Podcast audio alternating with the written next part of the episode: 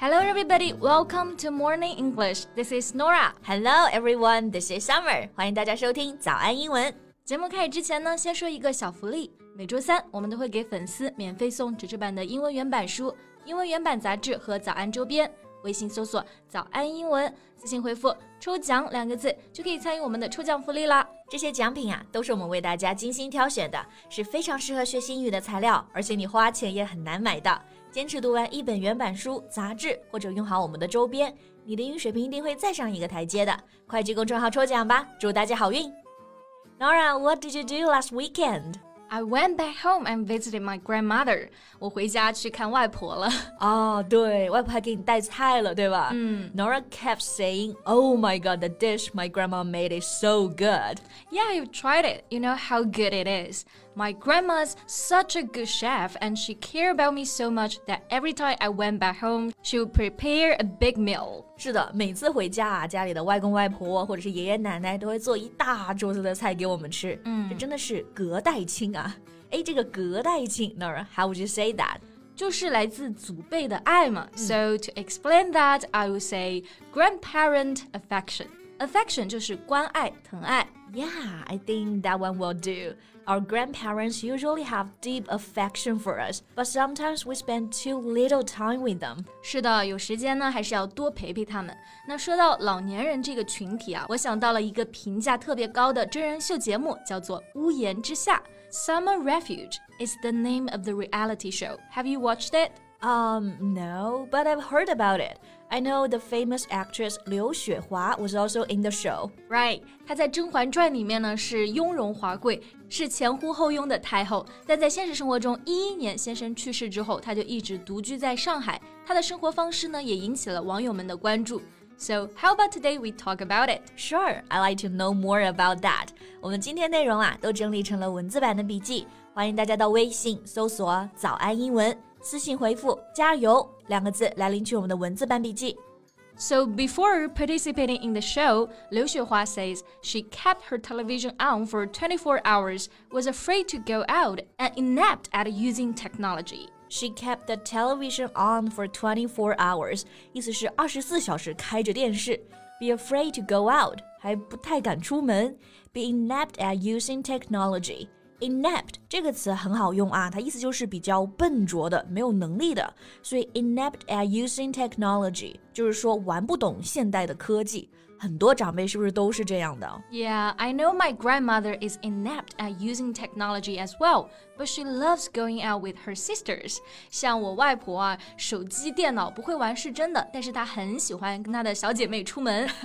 yeah, my grandma as well, and she would never keep the TV on all day. She wouldn't waste any money. 那我奶奶是绝对不会二十四小时开着电视的啊，太费电了。Yeah, but the lifestyle of the actress can be a reflection on our society society today of the living condition of the elderly. For example, they don't know how to use WeChat or how to order food on the phone. 是的，我们老戏骨刘雪华的生活方式呢，和大多数长辈的独居生活还是很有共性的。 不知道用微信啊，不知道怎么点外卖呀、啊。嗯，It's similar to the lifestyle of the elderly. Yeah, and you know, in our country, there's a growing elderly population.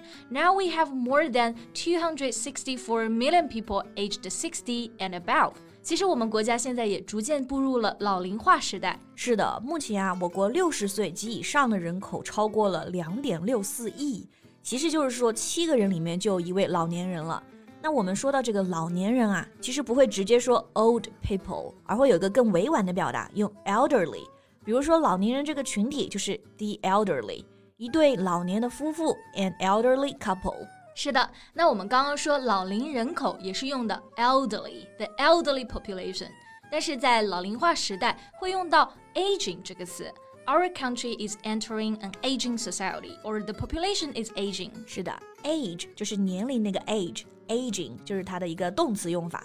So the TV show we talked about aims to call for the public to pay more attention to the issues and challenges facing the elderly. Because their today will be our tomorrow. 是的，每个人都会变老嘛，所以《屋檐之下》这个节目啊，就是号召公众来关注老年群体遇到的问题和挑战。Right. Okay, so Nora, tell us more about the show. Alright, the show has 10 episodes. It invites three people over 60 and people in their 20s to live together for 21 days and then to see how the two generations get along. 哦，就是邀请三位六十岁以上的长辈和二十多岁的年轻人啊，在一起住二十一天，看看他们是怎么相处的。所以这个节目应该是很温情的，对吧、嗯、？Like the generation faction we talked about, I'm guessing the show is heartwarming. That's true. 很多网友评论节目的时候呢，都用到了这个单词 heartwarming。it means to cause feelings of happiness and pleasure，就是暖心的，让人感动、幸福的。But besides being heartwarming, the show also aims to represent the diversified, true and lovely lives of the seniors. 嗯，除了温情，节目其实更多的是想展示啊老年人多姿多彩、真实可爱的晚年生活，对吧？是的。这里的 diversified 意思就是多样的。 然后我们刚刚提到老年人可以用 the elderly，其实还有一个字也可以用啊，就这个 senior，表示年长的人。是的，比如跳舞、烘焙、练书法、摄影等等。So many things they are able to do instead of staying at home all day. So it can be a reference or even guide to the young people facing aging in the future. 这可以说就是当代晚年生活指南了。是的，刘雪华她自己也说到。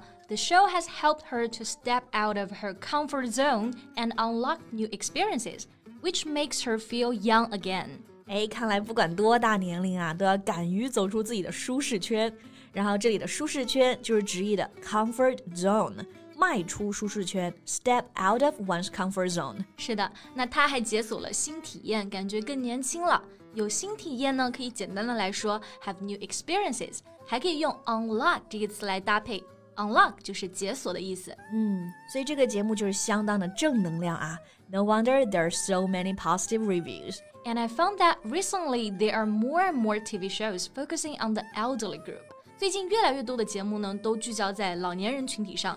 比如说，我之前就和郑还聊过一个上海的忘不了餐厅，还有新一季的忘不了农场。哎，是的，还有之前湖南卫视《妈妈你真好看》也是请到了年过半百的妈妈群体们啊。Right, and also some dating shows for elderly people, a singing competition featuring senior citizens, and so on. 还有老年人的相亲节目、唱歌比赛等等。多姿多彩啊。And an entertainment industry observer said, the variety shows explore the challenges elders face, including social isolation and a lack of cross-generation dialogue, which has made the shows popular among viewers, both young and old. 是的，我们之前也说过，这些节目呢都是呼吁大家来关心老年人面临的一些问题。那到底这些问题是什么呢？比如就有 social isolation 社会的孤立 ，a lack of cross generation dialogue 缺乏代际沟通等等。嗯，是的，其实很多年轻人啊，现在都在看这些节目。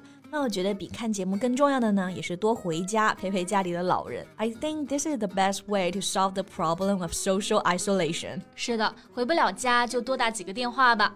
那我们今天聊到的这个节目《屋檐之下》，大家都看了吗？可以留言分享一下你的观后感呀。 Right. Don't forget to leave your comments. And that's all the time we have for today. Right，那最后提醒一下大家，我们今天的所有内容呢，都整理成了文字版的笔记，欢迎大家到微信搜索“早安英文”，私信回复“加油”两个字来领取我们的文字版笔记。Thank you so much for listening. This is Nora. This is Summer. See you next time. Bye.